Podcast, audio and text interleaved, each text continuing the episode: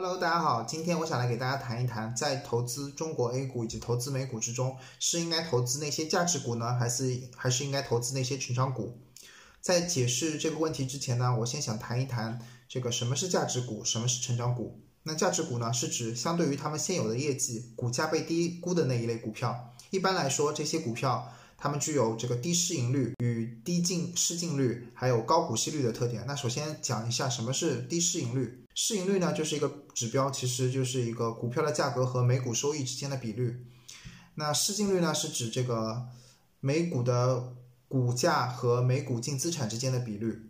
那大家在投在看各个网站的时候，金融网站包括各大的那种门户网站都会有这样一个数据。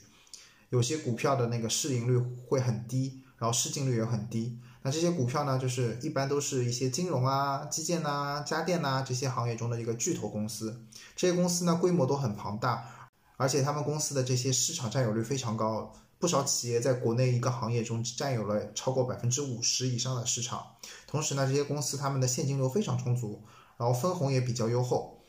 那这个不少上呃不少上证五零啊沪深三百中的一些成分股啊都属于这个价值股的范畴，尤其是上证五零指数中有不少成分股都是属于这个价值股。那说完价值股，我们再说一下这个成长股。成长股呢，就是指那些具有高增长业绩收益，而且他们的市盈率和市净率都比这个一般的股票要高的那些股票。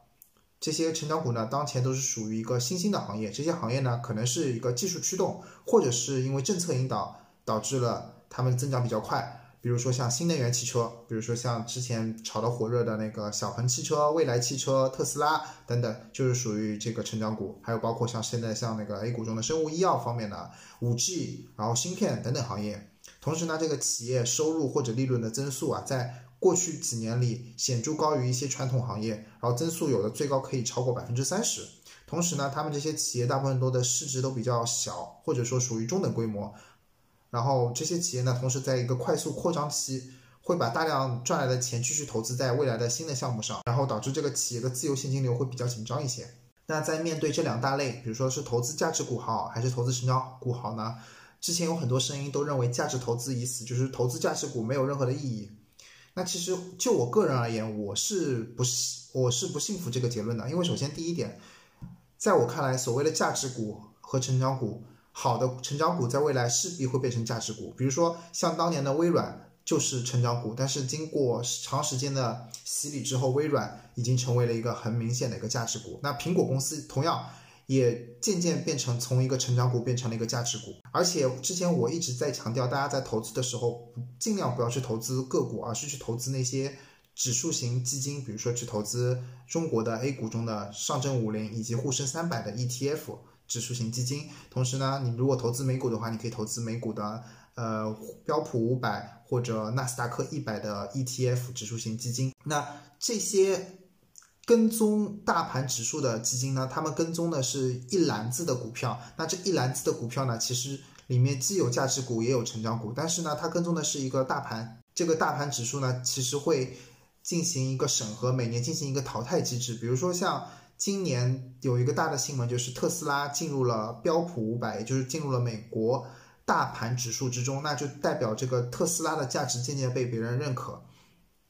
所以，如果你害怕你现在掌握的股票未来会从价值股变成非价值股，或者说你现在掌握的股票，你希望你希望买入未来的价值股，现在的成长股，那你很有你很你可以完全可以用一个很方便的方法，那就是去买这些大盘指数型基金。那话又说回来，现在很多人都会玩那些创业板，同时会玩一些呃像那种中小盘的那些股票。那这些股票很多都是属于成长股，在短期内它的收益的确是不错的，但在长期来说，这个收益就很难说了。因为如果这个公司未来能够涨势强劲的话，那它它势必就会成为从成长股变化成为一个价值股。那在二零二零年中呢，很明显，这个创业五创业板五零指数，包括整个中小创的表现都要优于一些大盘蓝筹股。那很多人就认为，嗯，是不是中国 A 股也是形成了这样一个态势呢？就是说价值股已经越来越不行了，或者说。这个未来的趋势就在中小板块呢？我的答案是否定的。我什么去年二零二零年这个创业板这边这个比较火热呢？同时它的那个业绩会比较好呢？那首先主要的原因就是因为创业板实行了二百分之二十的涨跌幅的一个规定，那这种百分之二十的涨跌幅的限定，直接导致了更多的资金流流入到这个创业板进行一个博弈或者搏杀。那对于普通的散户或者说普通的投资者而言，这个百分之二十的涨跌幅。既是利好，也是一个比较严峻的一个挑战。大部分的人可能就进去，只是一番像赌博一样的去博弈一下，然后就出来了。其实对于你长期的投资业绩表现，并没有任何的帮助。所以我不建议大家进行对这个创业板进行一个长期的投资。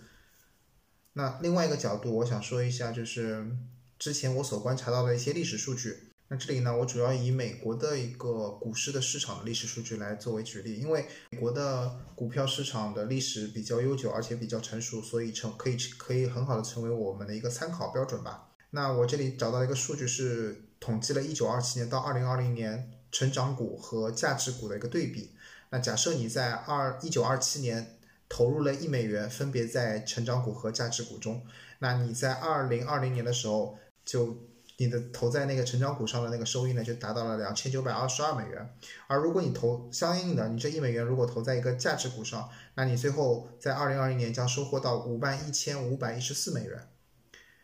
也就是说，虽然你投在成长股中可以翻两千九百二十二倍，但是如果你投在价值股上，你的收益会变得更多一些。而对比下来，这个价值股在这一将近一百年的时间中，收益要超过成长股十八倍。所以投资在价值股还是一个长期来说更加有收益的行为，所以这也就是为什么我鼓励大家投资在价值股，而不是投在成长股之中。同时，在股票之中活下来是最重要的一个第一原则，所以成长股能够存存活下来的概率没有价值股高，而且成长股它现在短期炒的利好的题材，可能在未来长中长期来说就不再是一个利好题材了，甚至不是一个热点了。比如说，之前我一直说新能源汽车在短期是一个一个热门的话题，但是在中长期来看，新能源汽车还能成为这样一个热门话题吗？我觉得需要打上一个大大的问号。这也就是之前我一直说，大家如果是一个价值投资者，或者说大家如果害怕损失的话，尽量不要去投资那些新源新能源汽车股票。虽然这些新能源汽车股票现在涨幅或者说增长很快，但是。谁知道它下一步的增长点在哪里呢？因为毕竟新能源汽车它在整个市场汽车市场销售量的占的比例并不算很高，而且这个各大的各大汽车的车企它都自己有有流水线可以生产这些新能源汽车，所以新能源汽车并不是一个未来的一个长久的一个增长点。那今天关于成长股和价值股的讨论就到这里了。如果大家觉得我说的不错，请大家多多分享、点赞、订阅。然后希望大家能够喜欢我们的节目，然后如果有任何的建议或者意见或者有问题，可以在我们下方留言。谢谢大家，再见。